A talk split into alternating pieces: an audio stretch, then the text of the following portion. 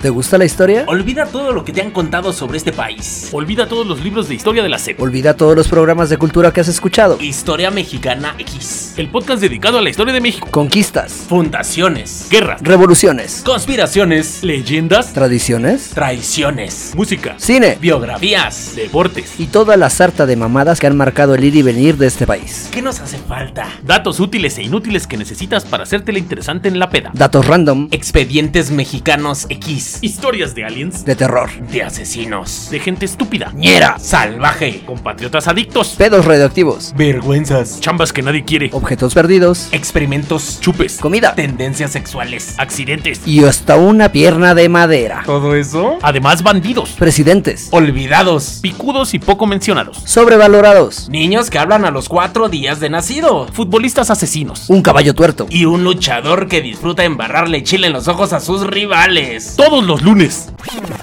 No, güey. Luego lo subimos hasta el miércoles. Ok, ok, entonces. Todas las semanas en Spotify y todas las plataformas donde escuches tus pendejadas y la música que amas. Historia Mexicana X, el podcast dedicado a la historia de México narrado del barrio para el mundo. A la verga. Ay, güey, mi mente. Creo que no vamos a volver a ver al Julio Urias en un rato, compa. Ahora, ¿por qué? Lo mismo, lo mismo. Lo arrestaron otra vez por violencia doméstica. Es que no mames. Imagínate, digo, llega a su casa y no ve tortillas hechas a mano, ve la ropa sucia, ve los niños sucios y agarra a su esposa y dice: Bueno, medio los ve porque ya ves que tiene su ojito como cerrado, güey. Hoy va a ser noche de box, le dice a su esposa. ¿Por qué no hiciste de comer? Sí, ya lo separaron del equipo. No mames, o sea, ¿crees que quede fuera de los, de los Dodgers ya? Es pro- no, eh, seguramente va a estar suspendido. O sea, la suspensión inicial se, se la dieron por 20 juegos. Este, pero pues depende de las investigaciones de Major League, igual y lo suspenden un añito. Normalmente lo suspenden un año por violencia doméstica. ¿A quién más andará en esa lista de la violencia doméstica en Major League? ¿Mexicanos? Osuna. Un chingo. Osuna. ¿Quién más está ahí? De los mexicanos. Bueno, Osuna ya no juega ahí precisamente. Ya no puede ni. ya, ya ni le permiten jugar, güey. Su viejo de la Jerry Rivera hasta narcotraficante salió Es de esa liga, ¿no? es. No vas a estar hablando de mi amigo. O por eso, ya Ozuna, porque te firma una pelota, ya sientes que te mi puedes ir de Osuna, con él. Osuna sí, sí es como que nombre muy este contemporáneo, ¿no? Pero es apellido, güey. El de ese güey es de apellido. Ah, es apellido. Ah, qué buen pedo. Sí, porque si es nombre, güey, qué y con ese, eso. no con Z de reggaetonero. Ah, sí, no. Está muy de moda. Está de moda hacer Osuna. Yandel Osuna Pérez. de- Yandel es la pluma. ¿Cómo están mis queridos narratofílicos en una emisión más de Historia Mexicana X, el podcast dedicado a la historia de México? Contado para la banda. ¿Cómo estás, Diego? Todo muy bien, papi. ¿Cómo no voy a estar bien con este pulquito bellísimo de tu pueblo de Coacalco? Eso es todo. ¿Y tú, Ruso, qué tal? No, yo sí siento que me pasó un tráiler de 16 ruedas por encima, güey. Es que agarraste la fiesta bien duro el fin de No, semana. y que lo más cabrón, cuando agarro la fiesta no me canso. Ahora que no agarré la fiesta, güey, ya. Es que ahora sí trabajaste, ¿no? Ahora sí trabajé, güey. Está chido prender los cigarritos con el, con el de la encendedor de la cocina. Es que perdí mi encendedor, güey, pues. Yo soy Gamaliel Molina y este va a ser un episodio dedicado al padre de la patria. José José, a huevo. Vicente Fernández, ¿no? Esos son los verdaderos padres de la patria, ¿va? Ramón Ayala. Todos los formadores del palomazo norteño.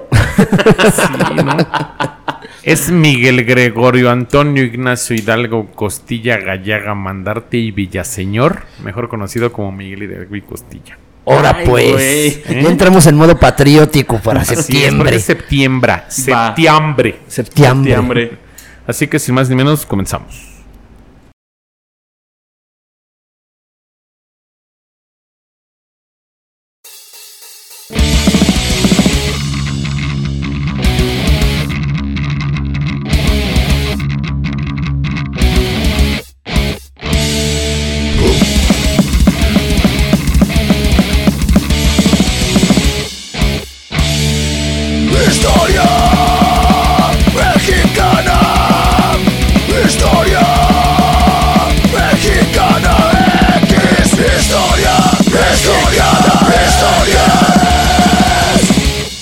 Hidalgo y Costilla Gallaga Mandarte y Villaseñor mejor conocido por el cura, como el cura Hidalgo. Como el, con su jefa cuando se enojaba. ¿Cómo le- Imagínate, Miguel, Gregorio- Miguel Gregorio Antonio Hidalgo, hijo de tu puta madre, ven acá. Nació en San Diego, Corralejo, Guanajuato en 1753. Corralejo. Fue un sacerdote culto y de avanzadas ideas que había trabajado desde su parroquia en la población de Dolores por mejorar las condiciones de vida de sus feligreses. Era de esos padres que se preocupaban por la banda, ¿no? Sí, era el padre chido, ¿no? Que As- a toda la, as- a todas las indígenas Pero no me las voy a comer tu, bien. pro- no, no me voy a comer tu programa, Dale. Miguel Hidalgo se integró activamente en los círculos que cuestionaban el estatus colonial y conspiraban por derrocar al virrey español. Pues ahora sí que cuando fue des- descubierta la conjura en la que participaba, su firme determinación y su llamamiento a tomar las armas en el llamado Grito de Dolores el 16 de septiembre de 1810, lo erigieron en líder de un alzamiento popular contra las autoridades coloniales. Ok. A punto estuvo el movimiento de alcanzar y tomar la Ciudad de México, pero un error táctico comprensible en quien no era militar ni estratega debilitó su posición y acabó con la derrota y ejecución del cura y sus lugartenientes. Pese al fracaso, Miguel Hidalgo puso en marcha el proceso que conducirá a la independencia de México hasta 1821 y su figura destaca singularmente en la medida en que no hubo en su lucha un afán de, de poder o una defensa de los privilegios de las élites criollas, sino un imperativo ético y un ideal de justicia social al servicio de sus conciudadanos. Por todo ello, es el más admirado de los padres de la patria mexicana. Fue un berrinche, Dios. ¿no? O sea, fíjate, berrinche. Pues es que al final fue un pinche arranque de locura, ¿no?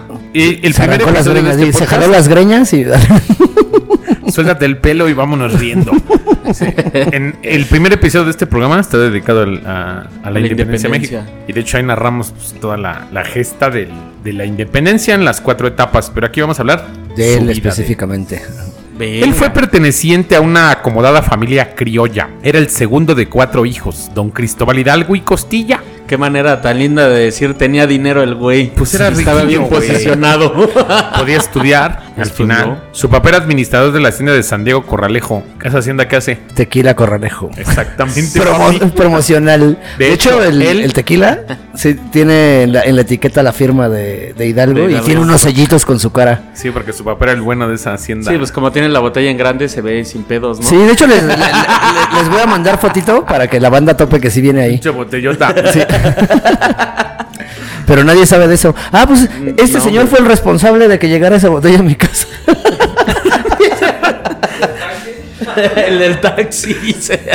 De hecho, nos la llevamos en su carro. Y doña Ana María Gallaga Mandarte, que era su madre. A los 12 años se trasladó a la ciudad mexicana de Valladolid, actualmente Morelia, donde realizó sus estudios en el Colegio de San Nicolás. Marchó luego a la Ciudad de México para cursar estudios superiores y en 1773 se graduó como bachiller en filosofía y teología y obtuvo por oposición una cátedra en el mismo Colegio de San Nicolás. O sea, ante todo era hombre culto. Era ¿no? culto. Era Durante los años siguientes realizó una brillante carrera académica que culminaría en 1790, cuando fue nombrado rector del Colegio de San Nicolás. En aquella misma institución tendría como alumno a un joven despejado y voluntarioso, a un discípulo ejemplar que lo sucedería no tanto en sus ensueños intelectuales como uno de sus correrías políticas y en particular en la epopeya de liberar a los indígenas de la secular despótica opresión de los colonizadores. Y ese, ese joven era José María Morelos. Chulada. Fue su alumno en la Universidad de San Nicolás. Ay, güey. Ese alumno que se apega mucho al maestro, ¿no? Exactamente, esos son los chidos, los que le echan ganas. Al cura.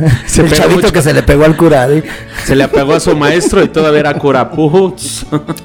En 1778 había sido ordenado sacerdote. Fíjate hasta qué puto año. Ajá. Andaba en la loquera. Se tiró a la fiesta. Como el gama ahorita, que ya se animó. Tras recibir las órdenes sagradas, el cura Hidalgo ejerció en varias parroquias. Ya entonces hablaba seis lenguas: español, francés, italiano, tarasco, tomí, náhuatl. Ah, cabrón.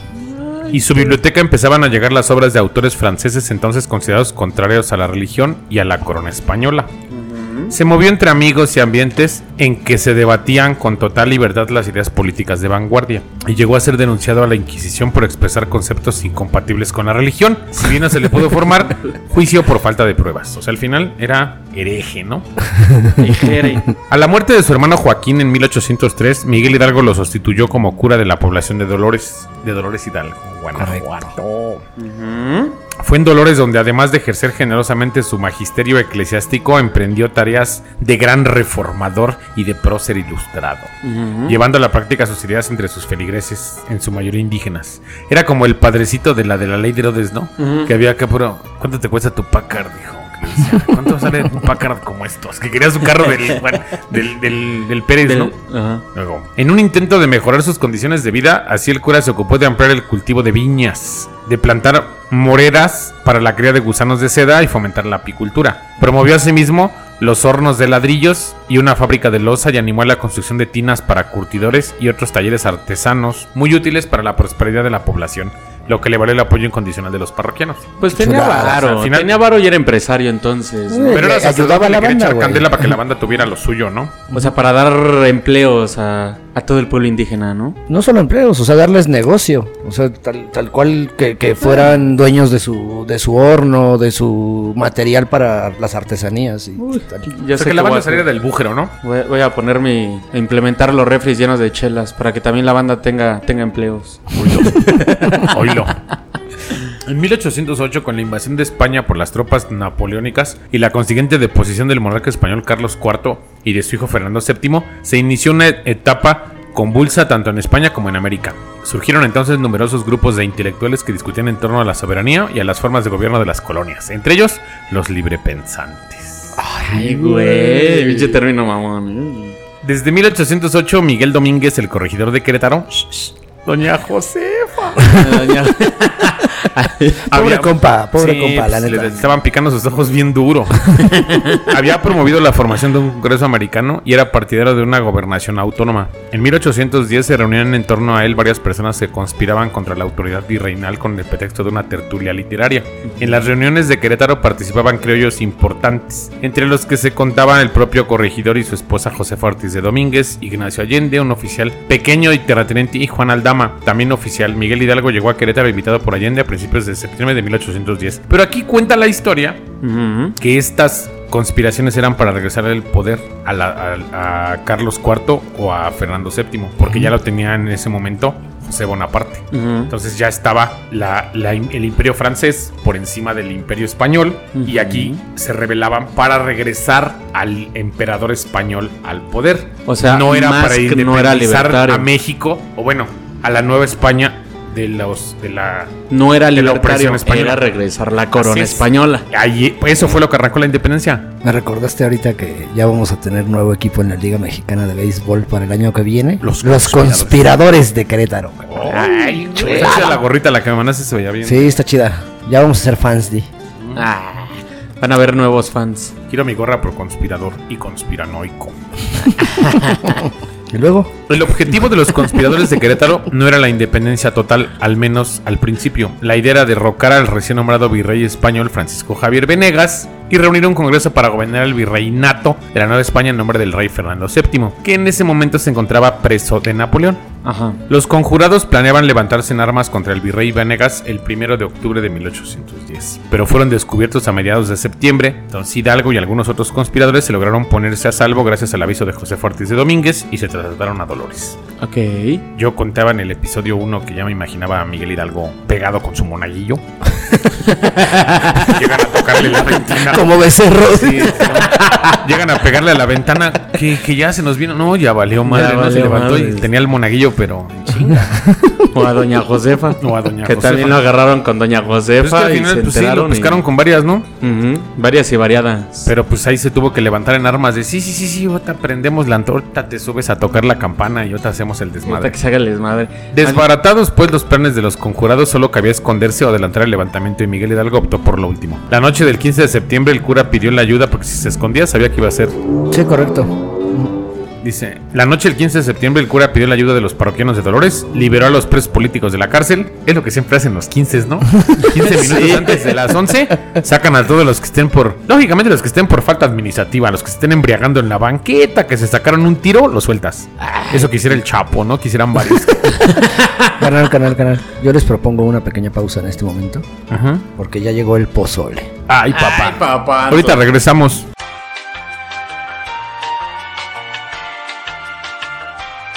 Ay, Dios.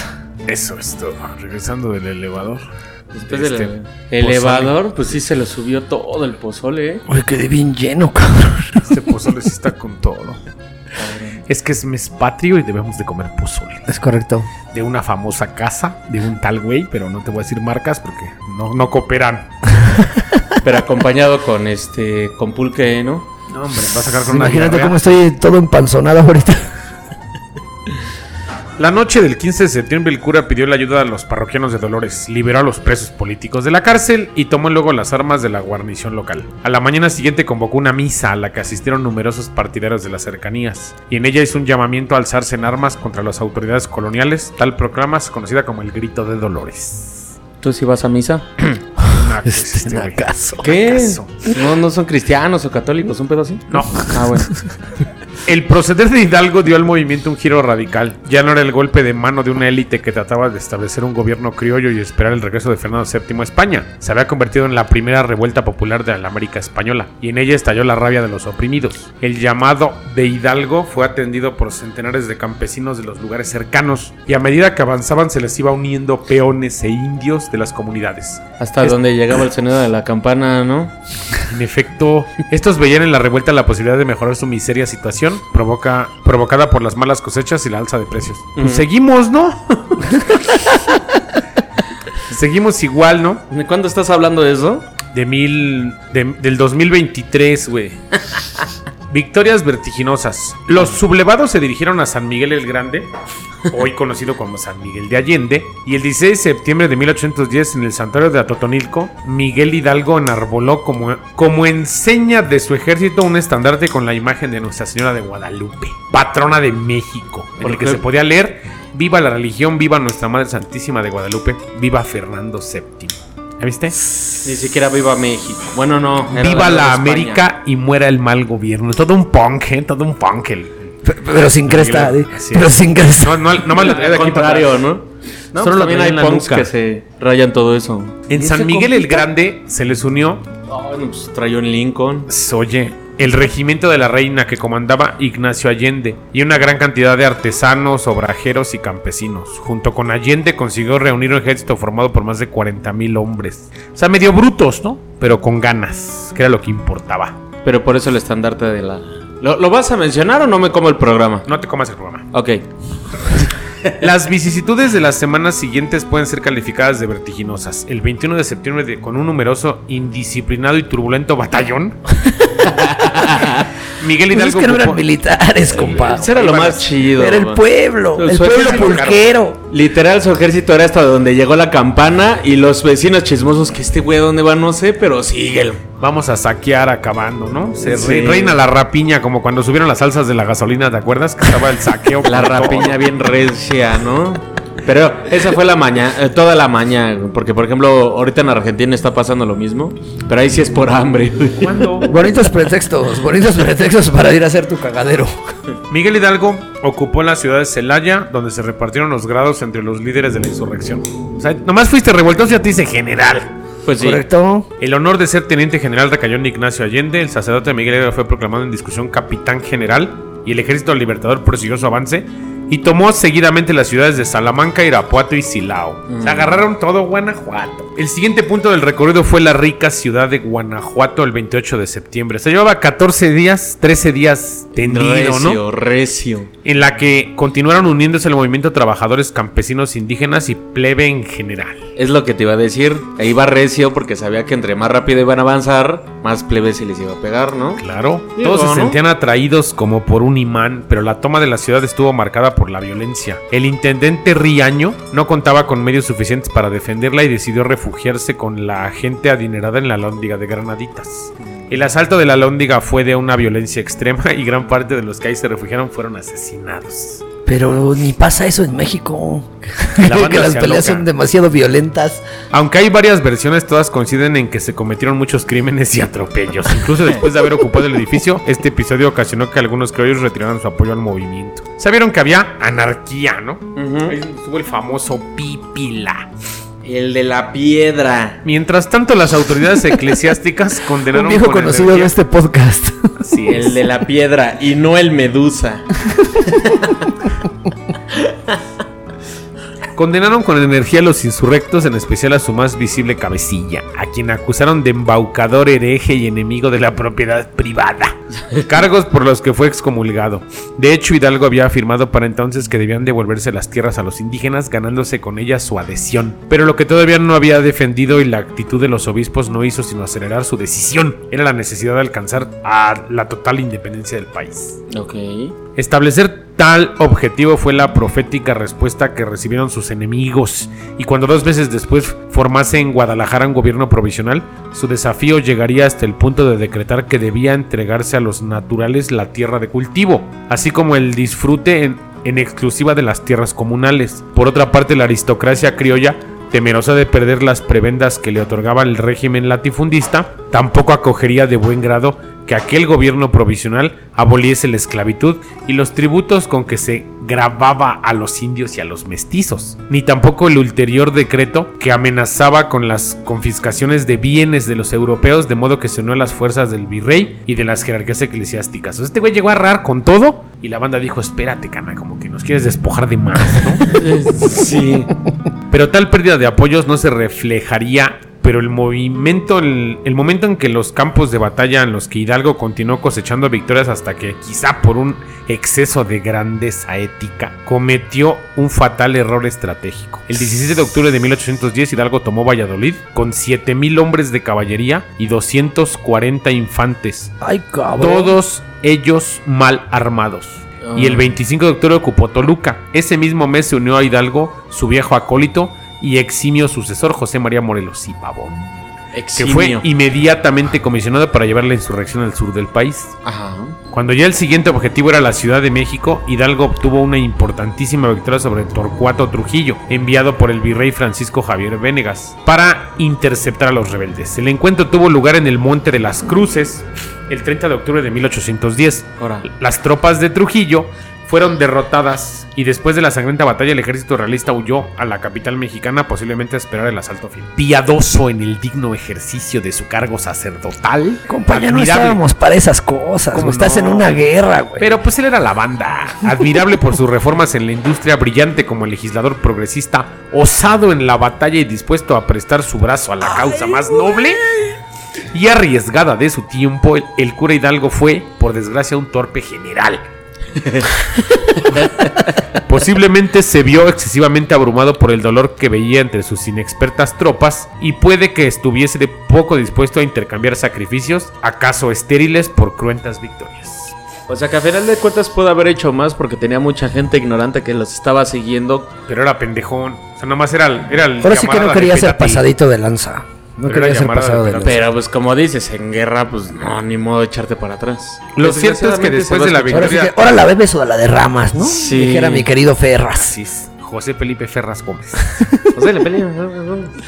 Lo cierto es que después de la victoria del Monte de las Cruces, Ignacio Allende recomendó que se atacase la capital, pero el cura Hidalgo, desoyendo el excelente consejo compartido por los restantes jefes militares, no quiso avanzar hacia la Ciudad de México, con la carga a sus espaldas de lo ocurrido en Guanajuato. ¿Qué hubiera y para pasado? evitar que sus propias tropas saquearan la capital o bien ante la amenaza de un ataque por parte del mariscal Félix Marciá Calleja, ordenó la retirada. ¿Qué hubiera De Toluca pasado? para atrás. Igual y hubiera acabado ahí, güey. Tal equivocación marcó el principio del fin. Pocos días después, el 7 de noviembre, Félix Calleja lo derrotó en la batalla de Aculco. Hidalgo regresó a Valladolid y de ahí partió a Guadalajara. Y ya en Guadalajara el 22 de noviembre, Miguel Hidalgo expidió una declaración de independencia y formó un gobierno provisional. Decretó además la abolición de la esclavitud, la supresión de los pueblos pagados por los indígenas a la corona y la restitución de las tierras usurpadas por las haciendas. O sea, este llegó a barrer todo. Pero qué. Pero era- tales y tan excelentes decretos administrativos y tributarios eran papel mojado sin el auxilio de la fuerza. Es correcto. A finales de año había perdido ya Guanajuato y Valladolid. Otra vez. El 17 de enero de 1811 las tropas de Hidalgo fueron derrotadas en la batalla de Puente de Calderón por un contingente de soldados realistas al mando de Calleja. Dispuesto del mando por sus compañeros de lucha, Hidalgo partió hacia Aguascalientes y Zacatecas con la intención de llegar a Estados Unidos para buscar apoyos a su causa. Ya se quería pelar, dijo, no, nos cayó el pedo. Ayuda. Pero fue traicionado por Ignacio Elizondo y capturado en las norias de Acatita de Baján el 21 de mayo de 1811. En Chihuahua, Típico de México. para variar, lo Traición. pusieron, ¿no? Lo pusieron.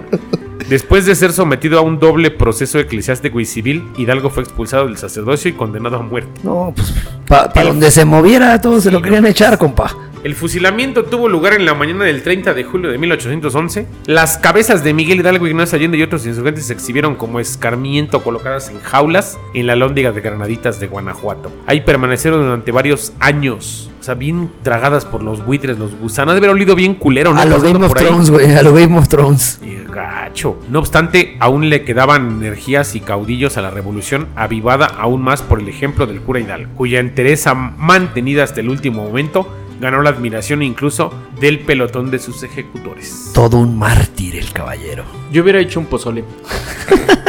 Digo, no ¿no? tiro. Pues. El gobierno virreinal estaba convencido de que con la muerte de los caudillos fusilados en Chihuahua acabaría el movimiento insurgente, pero no fue así. Ignacio López Rayón, lugarteniente de Hidalgo, le sucedió al frente del levantamiento y retomó la lucha desde su refugio en Saltillo.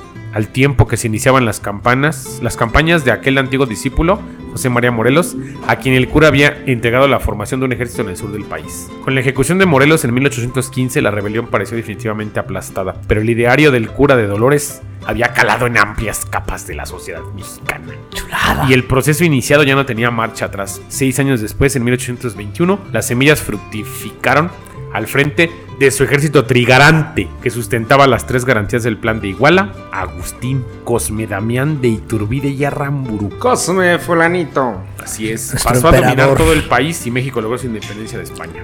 Pero esto es parte de otra historia. Es correcto. Así es. Así que esta la vamos a cortar en este momento porque ese es el episodio 2. ¿Qué te pareció este, este dato tan importante? Pues está chingón, compa, porque a veces nos quedamos nada más con el, con, con el pedo de la lucha independentista y también está bien conocer un poquito más lo que hay detrás de cada uno de estos compitas, ¿no? ¿Qué hubiera que sido? había, ¿no? ¿Qué hubiera sido? O sea, el plan original era regresar la, la corona española, pero ¿qué intenciones habían detrás de regresar todas las tierras a los indígenas? O sea, que la gente se pusiera a chambear, ¿no? Para darle, ya cuando regresara la corona española, ya hubiera una estabilidad económica. Mira, eso quiso hacer también Emiliano Zapata en la revolución, darle tierras Correcto. a los indios. Pero si no tienen educación, no tienen grano, no tienen maquinaria, no tienen la infraestructura para sembrar, De nada te sirve.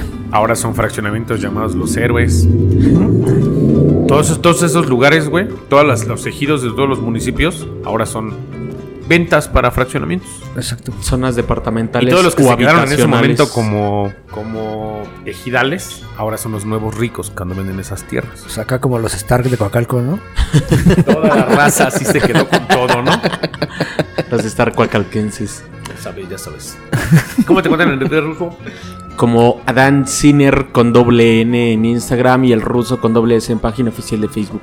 Y a ti, Diego del Valle. Diego del Valle en Facebook y Valley From en Instagram.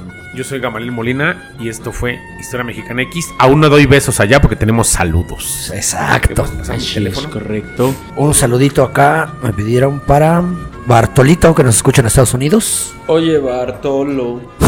¿Dónde nos escucha? Ahí te dejo para la renta. ¿Dónde nos escucha? En Estados Unidos, compa, así nomás. Así es la banda. Te escucha en el Gabacho. No sé dónde, pero que sea el Gabacho, ¿no? Es correcto.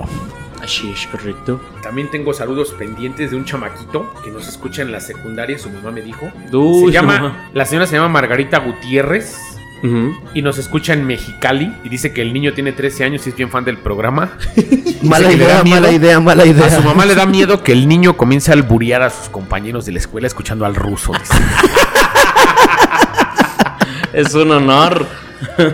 Básicamente, toda la banda nos está escribiendo. Daniel R. de Toluca me sigue mandando empleos raros, empleos desaparecidos. Y ese toda la vida me escribe sobre los empleos, todo lo que hacía en México. Y le vamos a dedicar un programa a los empleos ya desaparecidos, parte 2. Uy. Este, para Farid AZ, también que nos escucha un chingo y que co- comenta todas las publicaciones y de repente publica cosas en el grupito de Face. Sí. Sí, hay varias bandas, ¿no? Que sí nos, nos dice todos los días. De una u otra nos pone pendejadas que nosotros leemos. De hecho, este compita nos quiere venir a visitar, que, que si lo invitamos a grabar un día. Pero tienes Vive que en venir- Querétaro. Tiene, tiene que venir con una chelas o una botella, si no, no entra. Jim Osuna me envió una foto de la iglesia de Coacalco y me dice, yo anduve por allá hace mucho tiempo porque él tiene familia aquí en la zona norte y al final pues conoce Coacalco Jim Osuna. ¡Oh, la la! Pues, si algún día llegas a venir otra vez a visitar a su familia, que nos avise, ¿no? Va, nos apagamos qué- la luz. Un ratito, nada más. Abimelec Sánchez, Juvenal López, Gerardo Ugarte, Itzel Meck, Manuel Hansen, Blas Flores, Andrea Rodríguez, Lala Gómez, Frida Amaranta, un saludo a Frida Amaranta que escuchó el programa pasado y me dijo que había una cadena llamada Sumo Ujú. Que hacen piernitas rostizadas. De hecho, van a abrir una aquí en Coacalco. Sí, lo que me comentó. Estaba el bueno. todo lo que daba para ir a echar chupe. Saludos a la Fridita y a, y a su mascota Gala. Eso, perra. Un saludo de Freda que también igual me avisó que estaba cagada de la risa de nuestras pendejadas. Están bien idiotas, me dice. Pues, Y, para eh, variar. Y na- nada más puede decir, no, pues gracias, ¿no? Así, ¿Qué te qué, or- digo? no, pues, qué orgullo. ¿Comentarios del episodio anterior? ¿No los vas a tirar? Ah, mira, claro, güey. Oye. Los comentarios del episodio anterior. Antes de que llegues a los comentarios, quiero aventar los más añejos. Un saludo a Don Chepe y a Edwin, que Ay, siguen por ahí. vida. Ya los extrañaba. Y al Besicón Iscariote que dice que ya no me quieres, ya ni un mensaje, ni un saludo, ni nada. Güey, dile, pues estoy dile que lo haga, trabajando. dile que lo haga en Spotify. Jorge Calderón, cámara, arriba Prados por la laguna. dice. ya corren ese güey, París, a su casa. Neta, se me hace rato. Se me hace, sí me hacen el rato en la chamba. Flus89, chido, saludos desde Santiago Teyahualco, parte bonita de Tultepec. Chulada. Uy, cerca. Otra vez uno que tiene un chingo de... Su nombre es una maldita clave. Estuve 11 años en Estados Unidos y cómo extrañaba mi gastronomía mexa. Gracias por todo México y gracias a Historia Mexicana X por arreglar, por alegrar los miércoles de chamba. Lunes, huevo. martes o miércoles, ¿eh? Cualquiera de los tres días, pero se sube. Nicolás Lara, ustedes son los únicos que me hacen reír en el camión y que todos me vean raro. Sigan así, banda. Está chingón, ¿no? Que vas escuchando unas pendejadas y todos bien serios, aburridos, Este destrozados de la vida. pendejadas. Israel, Sí. excelente, gracias cabrones. Jesús Eu- Eufrasio. Es momento que hablen al puro estilo de historia mexicana X, del boxeo estilo mexicano, con perdón de su majestad el rey colorado. Saludos desde Piedras Negras, Coahuila. Ahí tienes tarea, Diego. Ahí tenemos ya un por ahí un episodio donde mencionamos a, a los mexicanos en el Salón de la Fama del Box. Está sí. por ahí también el de el de Julio César. Ajá. Pero igual nos podemos Ese es el aventar. mismo, ¿no? No, Hicimos ah, sí, cierto, en el, cierto, en el episodio cierto. Pero igual nos podemos aventar algo como del Juan Manuel Márquez, otro campeonazo de México. Ya vemos qué Y onda. Carla AM dice, salivé mucho con el episodio. Dense una vuelta. ah, cabrón. A ver, tiempo, tiempo, espérate. No leas con tantas pausas. Dense una vuelta a Santiago de Anaya y prueben los pulques, una joya en medio de la nada y a 10 pesitos el litro. ¿Dónde es Santiago de. Anaya? No lo sé, voy a googlearle. Este. No, pues sino que nos avise, porque pues si está en medio de la nada, igual nos perdemos, ¿no? Que nos den un tour. No pasa nada. Que nos den Esos un tour. los, los saludos del episodio anterior. Pues chido, bandita, muchas gracias. Así que esto fue Historia Mexicana X y nos vemos en la... Bueno, nos escuchamos y nos leemos en la próxima. Besos en el Independiente. Ese mero. Bye.